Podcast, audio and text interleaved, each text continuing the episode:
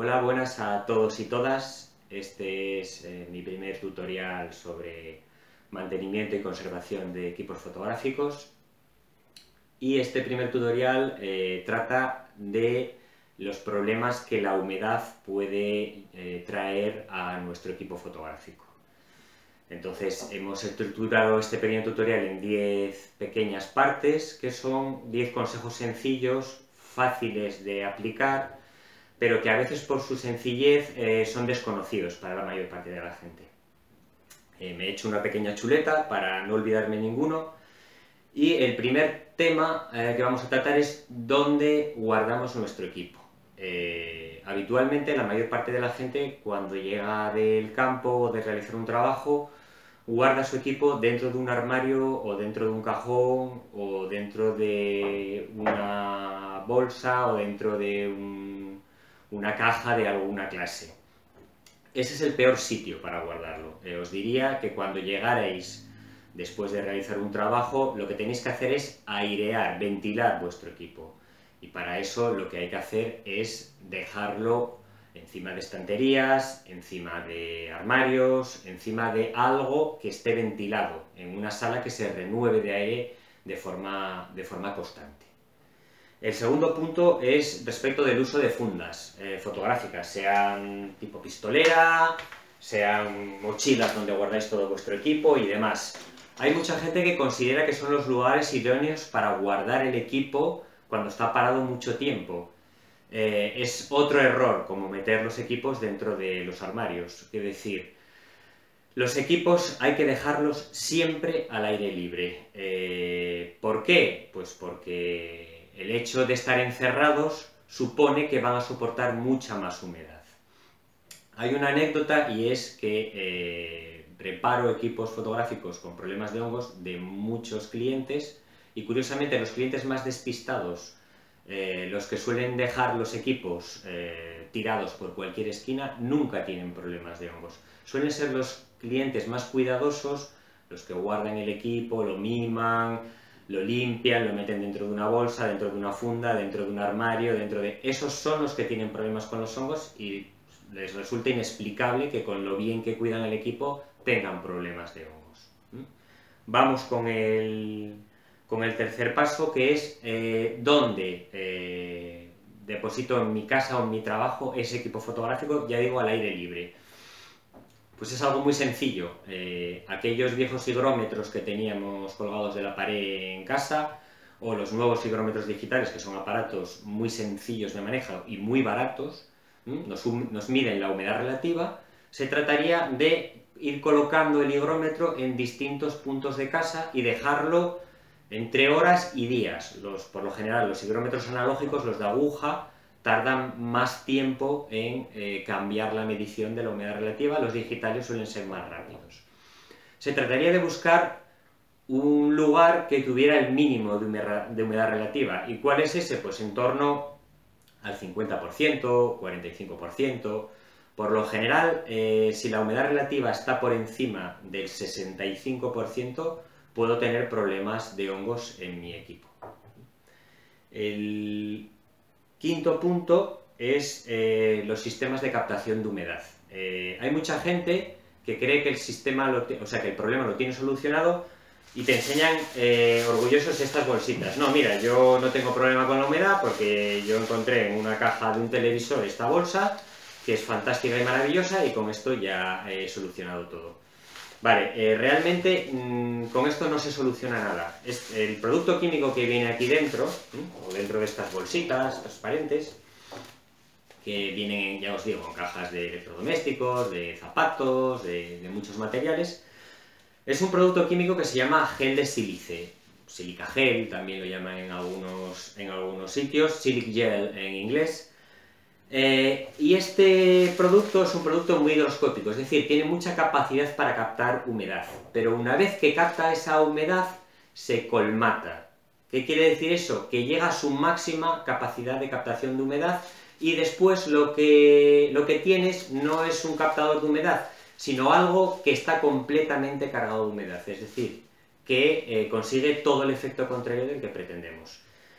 Para que funcionara bien este sistema, ¿qué deberíamos de hacer? Pues deberíamos de desecar este producto. Aquí vemos el producto suelto, es una especie de, cristalitos, que son tóxicos, por cierto, cuidado con ellos, eh, que cuando están húmedos, es decir, cuando ya no tienen capacidad higroscópica, se vuelven de un color amarillento rosado. Y cuando están secos, si yo esto lo meto ahora al horno a 250 grados y lo tengo 5 minutos, se vuelve de un color azul malva. Cuando está de ese color azul malva es cuando tiene capacidad higroscópica. Por lo tanto, tirar esto dentro de una mochila, abrirla y meterla dentro y decir que tengo solucionado el problema de humedad, eh, sí, durante un día eh, o dos. Eh, después deja de tener capacidad. Entonces, claro, ¿cómo voy a abrir esto? Sacarle el producto químico, secarlo a horno, volverlo a meterlo y meterlo dentro de la funda cada dos días. No lo haría nadie. Lo harías la primera semana y enseguida nos cansaríamos. Con lo cual, este no es un buen sistema para captar la humedad dentro de, mi equipo, de la bolsa de mi equipo fotográfico. Un segundo sistema que es efectivo en parte para bajar la humedad relativa del ambiente en nuestra casa o nuestro trabajo es eh, la utilización de deshumidificadores. Eh, esos aparatos que ya son muy populares, que absorben la humedad del aire y concentran ese agua en un depósito que tienen en, la parte de abajo. Esos aparatos sí consiguen bajar la medición de una sala, se pueden tener encendidos muchas horas al día porque tienen un consumo muy bajo, y sí consiguen bajar la humedad relativa de la sala de un 65 o un 70 pues a un 50%, con lo cual sí son aparatos útiles en la sala donde yo guarde mi, mi equipo. ¿Vale? Eh, el sexto punto es eh, la fabricación de un depósito estanco. Ha habido gente con mucho ingenio que ha dicho, bueno, yo me compro una caja de estas de plástico de guardar ropa en los chinos y eh, le meto unas juntas tóricas por las zonas de los cierres y hago un depósito estanco. Mm, sí y no. Al principio puede ser que sea depósito estanco, pero pensar que cada vez que abrimos la tapa para sacar algo dentro de ese depósito estanco que nos hemos fabricado, eh, el aire que entra tiene una humedad relativa ya mm, superior a, la que hayamos conseguido desecando dentro de, esa sala, de ese, perdón, de ese depósito estanco. Entonces, para esos elementos os aconsejo, eh, si a alguno le parece un buen sistema, os aconsejo este, este aparato. Este aparato, mm, no sé, lo voy a acercar para que se vea eh, mejor, mm, tiene una rejilla con gel de sílice, en la que yo veo el color en el que está ese gel de sílice. Ahora mismo está rosa, es decir, ¿qué quiere decir? Que no tiene capacidad para captar humedad, pero yo puedo desplegar eh, este elemento, bueno, es una clavija americana, le pondría el adaptador a clavija europea y lo conectaría a corriente. Esto lleva unas resistencias dentro, con lo cual empezaría a echar humo y este gel de sílice pasaría de rosa a azul. ¿Mm? Una vez que fuera así, yo podría coger este elemento y meterlo dentro de mi caja estanca, uno o varios, para garantizar que este gel de sílice va a absorber la humedad de la atmósfera de dentro de la caja estanca. Es decir, una caja estanca fabricada con varios elementos de estos sí podría ser efectiva siempre y cuando vigiláramos con la ventanita, a través de las ventanitas que el gel de sílice sigue funcionando. Por lo general, prácticamente todos los días o cada dos días tendríamos que hacerlo, eh, hacer el desecado a través de corriente y meter de nuevo estos elementos. ¿De acuerdo? Estos elementos eh, se venden, son fabricados en China y se venden a través de las páginas típicas de internet que venden productos chinos, todas, todos las conocéis. Bueno, eh, soluciones profesionales. por supuesto que hay soluciones profesionales mucho más caras para para guardar nuestro equipo, que son lo que se llaman los gabinetes secos. Eh, si te metes en, internet y metes dry cabinet, eh, gabinete seco, eh, viene una especie de, mm, de neveritas como las que tenemos para guardar el vino, en las que se controla la temperatura y la humedad relativa del equipo que va, que va dentro. Son como, estéticamente son como, como microondas, como pequeños o, grandes microondas. Eh, con repisas en las que se guarda el equipo. ¿Qué es lo que ocurre? Pues que suelen ser equipos caros, equipos que están de los 500 euros para arriba. Entonces, mm, excepto que yo tengo un problema de humedad relativa muy alto en, mi estudio fotográfico o en mi casa, por lo general no hago esa inversión para guardar, para guardar el equipo fotográfico. Eh, el octavo punto es el tema de hongos. Mm, ¿Qué pasa eh, cuando yo tengo un equipo en mi casa eh, con hongos? ¿Cómo sé si tiene hongos mi equipo? Pues bien, lo primero que tengo que hacer es revisar el equipo. Los hongos suelen salir en, los objetivos, en las lentes. Voy a acercarme para que veáis un tipo de hongo. Tienen forma como de, como de telas de araña, como de una serie de raicillas por lo general de tono blanquecino, que la gente suele identificarlo como con una tela de araña. Dicen, tengo una tela de araña dentro del objetivo. ¿Qué es? Pues claramente es un hongo que se ha desarrollado por la humedad. Y hay gente que dice, ¿y qué hace dentro de mi objetivo? ¿Cómo es posible que viva? Pues porque se está comiendo el objetivo por dentro, por increíble que pueda parecer. Está disolviendo el tratamiento de las lentes y se está alimentando de eso. Ya sé que resulta extraño, pero es así. De, de eso se alimenta el hongo.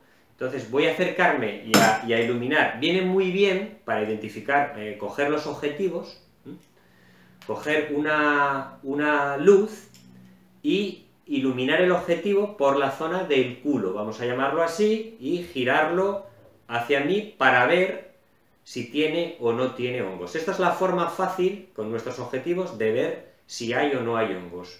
Voy a acercarme ahora para que lo veáis más cerca.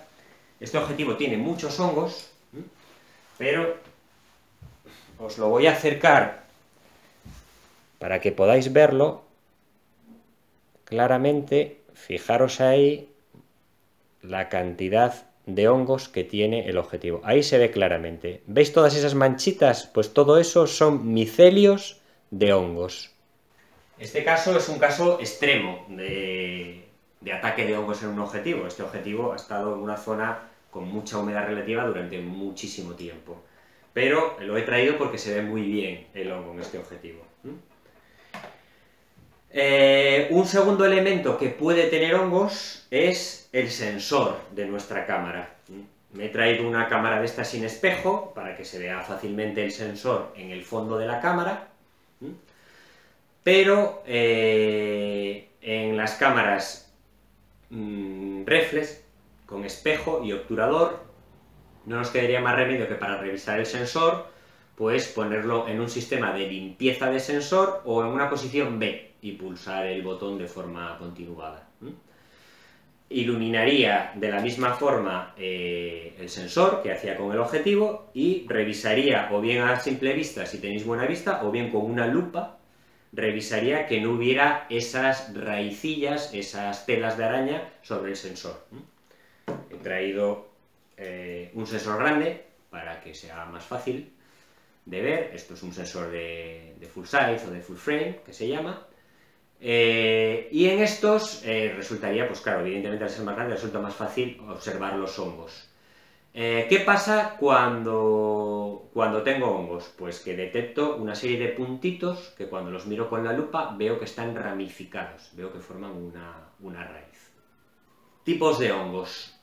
Y voy a ampliar también a cómo podemos limpiar esos hongos, eh, tanto en los objetivos como en los sensores. Habitualmente hay dos tipos de hongos, estos con forma de tela de araña, por decirlo de alguna manera, que el micelio se ramifica, y otros que tienen forma que los llaman hongos de aceite, es un tipo de levadura realmente, que eh, forman puntitos, forman una matriz de puntitos aceitosos.